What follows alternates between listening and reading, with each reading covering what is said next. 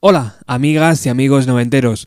Arrancamos el año 2019 con muchas ganas y con mucha electricidad, casi tanta como la que necesita una guitarra eléctrica para hacernos sentir vivos.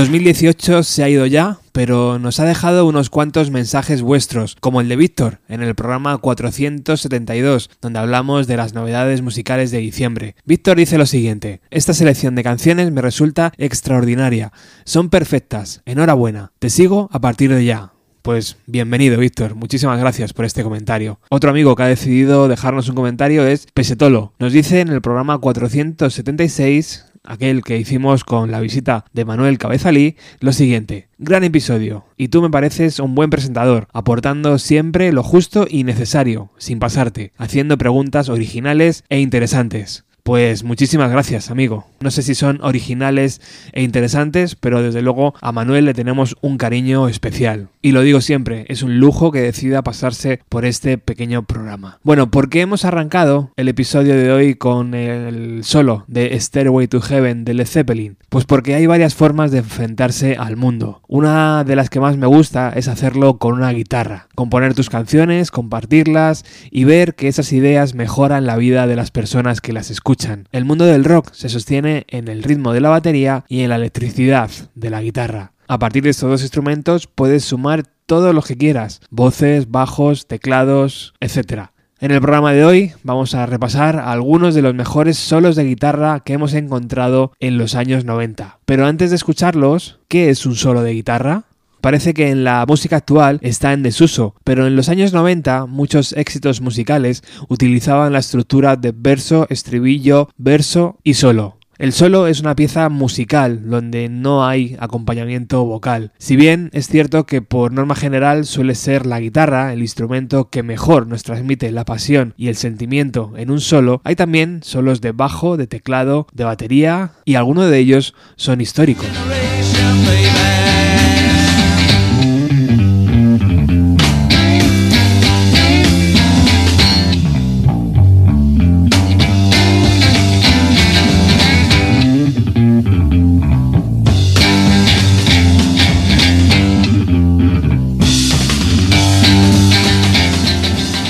Arrancamos el programa de hoy con uno de los mejores solos de la carrera de Billy Corgan, Gig USA. Bienvenidos.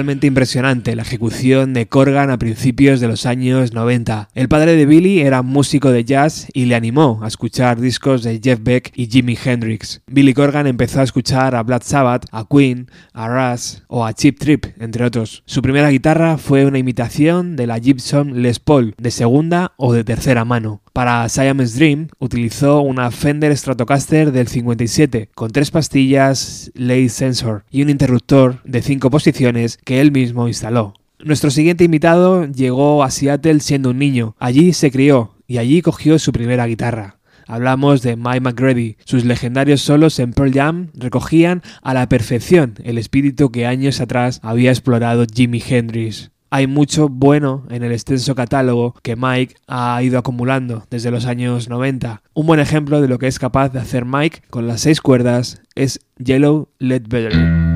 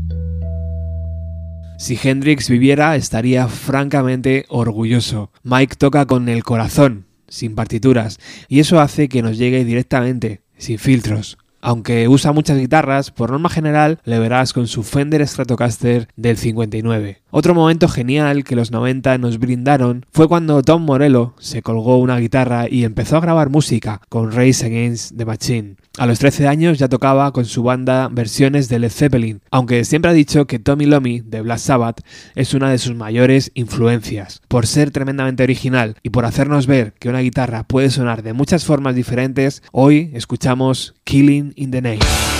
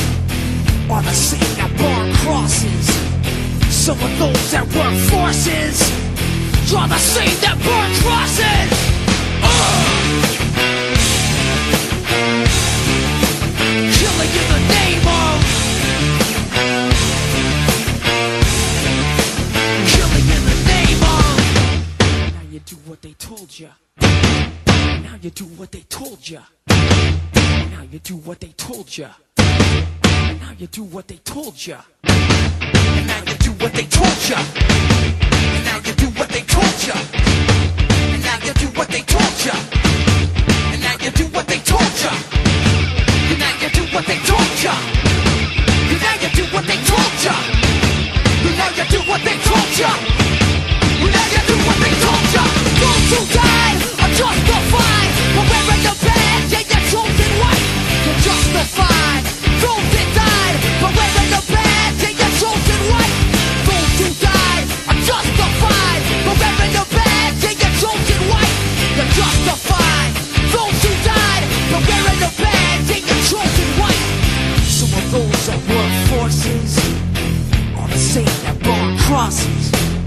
Some of those that work forces are the same that brought crosses. Some of those that work forces are the same that brought crosses. Some of those that work forces are the same that brought crosses. Uh! Killing in the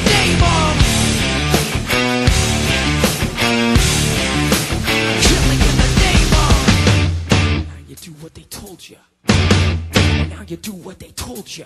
Now you do what they told you. Now you do what they told you. Now you do what they told you.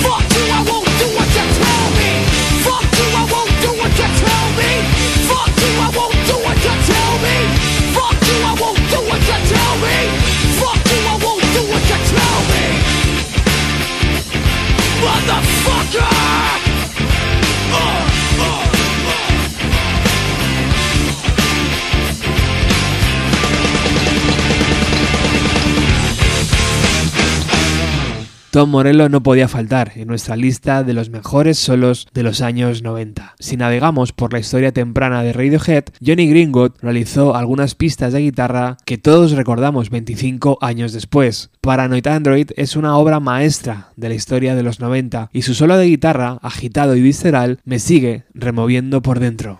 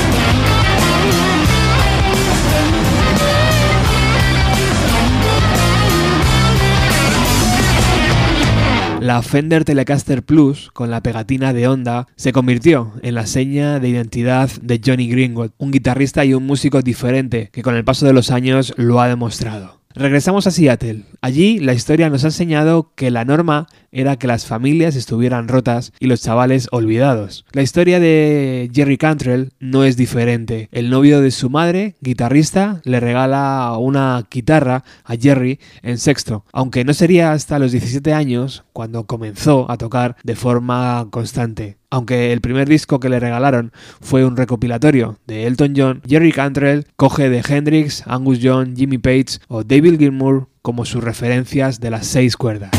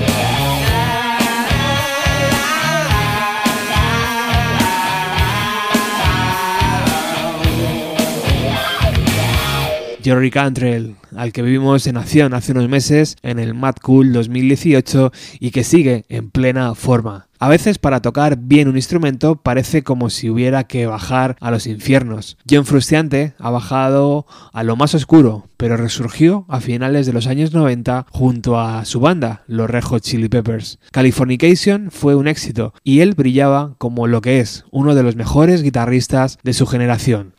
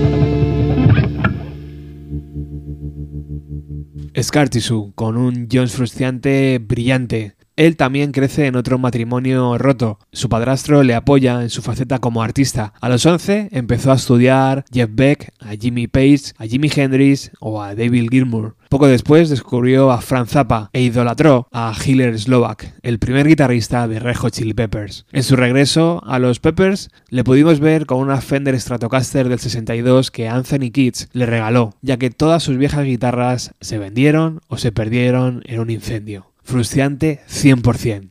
Nuestro siguiente solo de guitarra seguramente no sea el más espectacular, pero sí es muy representativo, porque Nirvana triunfó sin abusar de los solos en sus canciones. En su primer álbum, Bleach, encontramos un precioso solo en esta canción, School.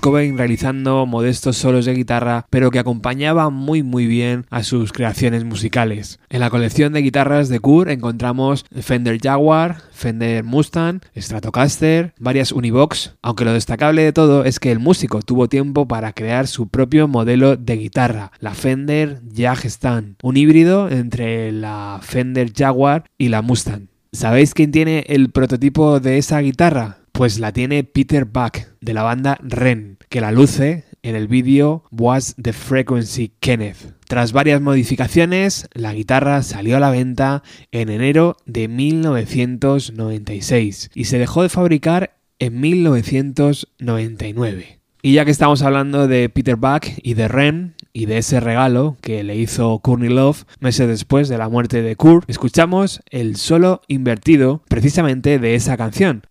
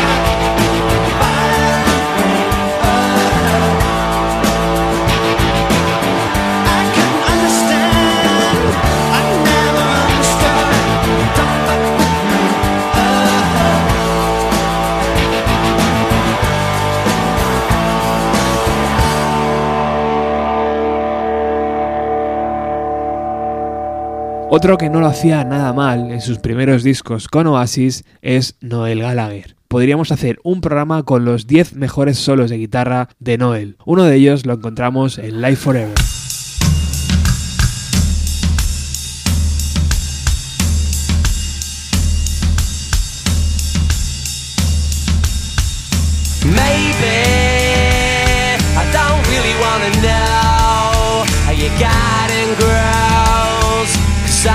Just wanna fly. Lately, did you ever feel the pain in the morning rain as it soaks you to the bone? Maybe I just wanna fly, wanna live but don't wanna die. Maybe I just wanna breathe.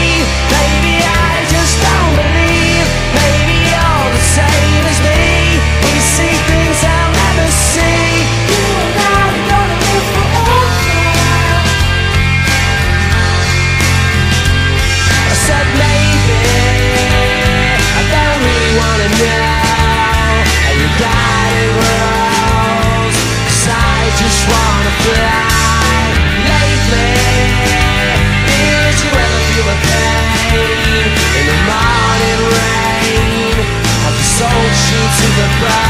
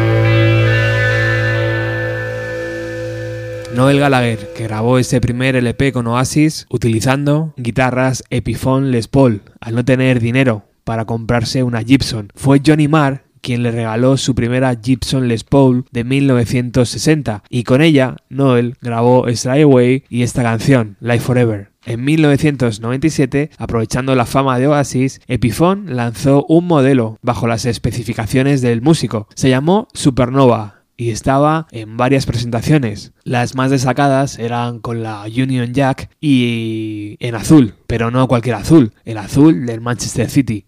Otro de los amantes de la Gibson Les Paul del 58 es Slash. Su imagen clásica a finales de los años 80 y principios de los 90 se grabó en nuestra retina, más aún cuando se atrevió a realizar en vivo esta versión de El Padrino de Coppola.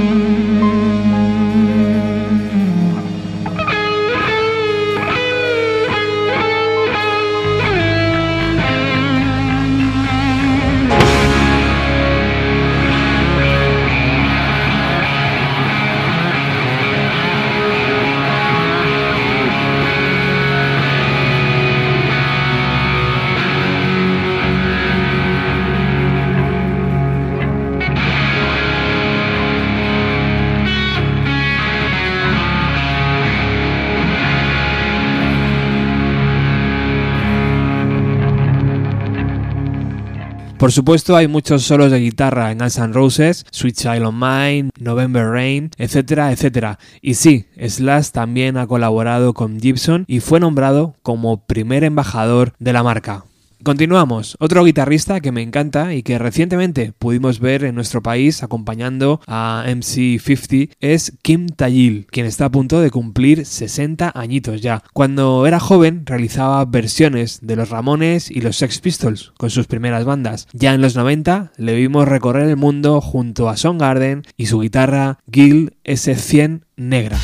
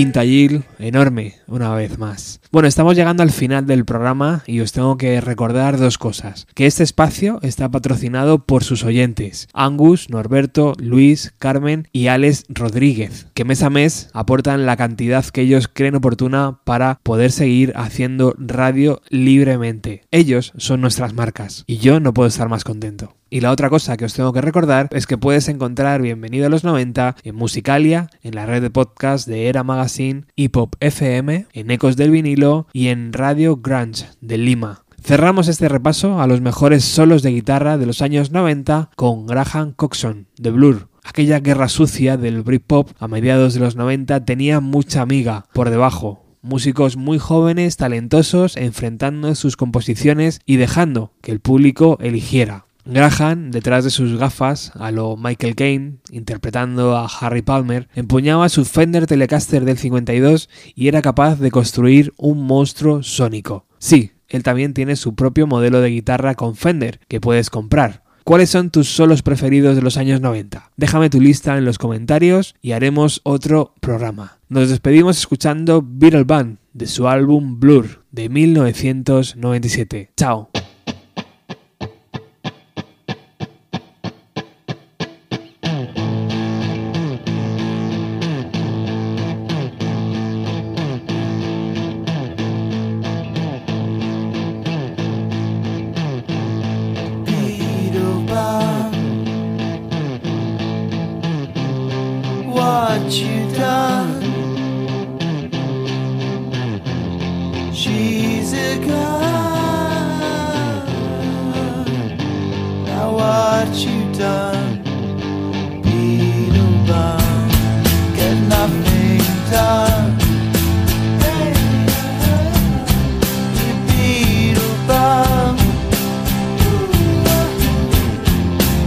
scared now.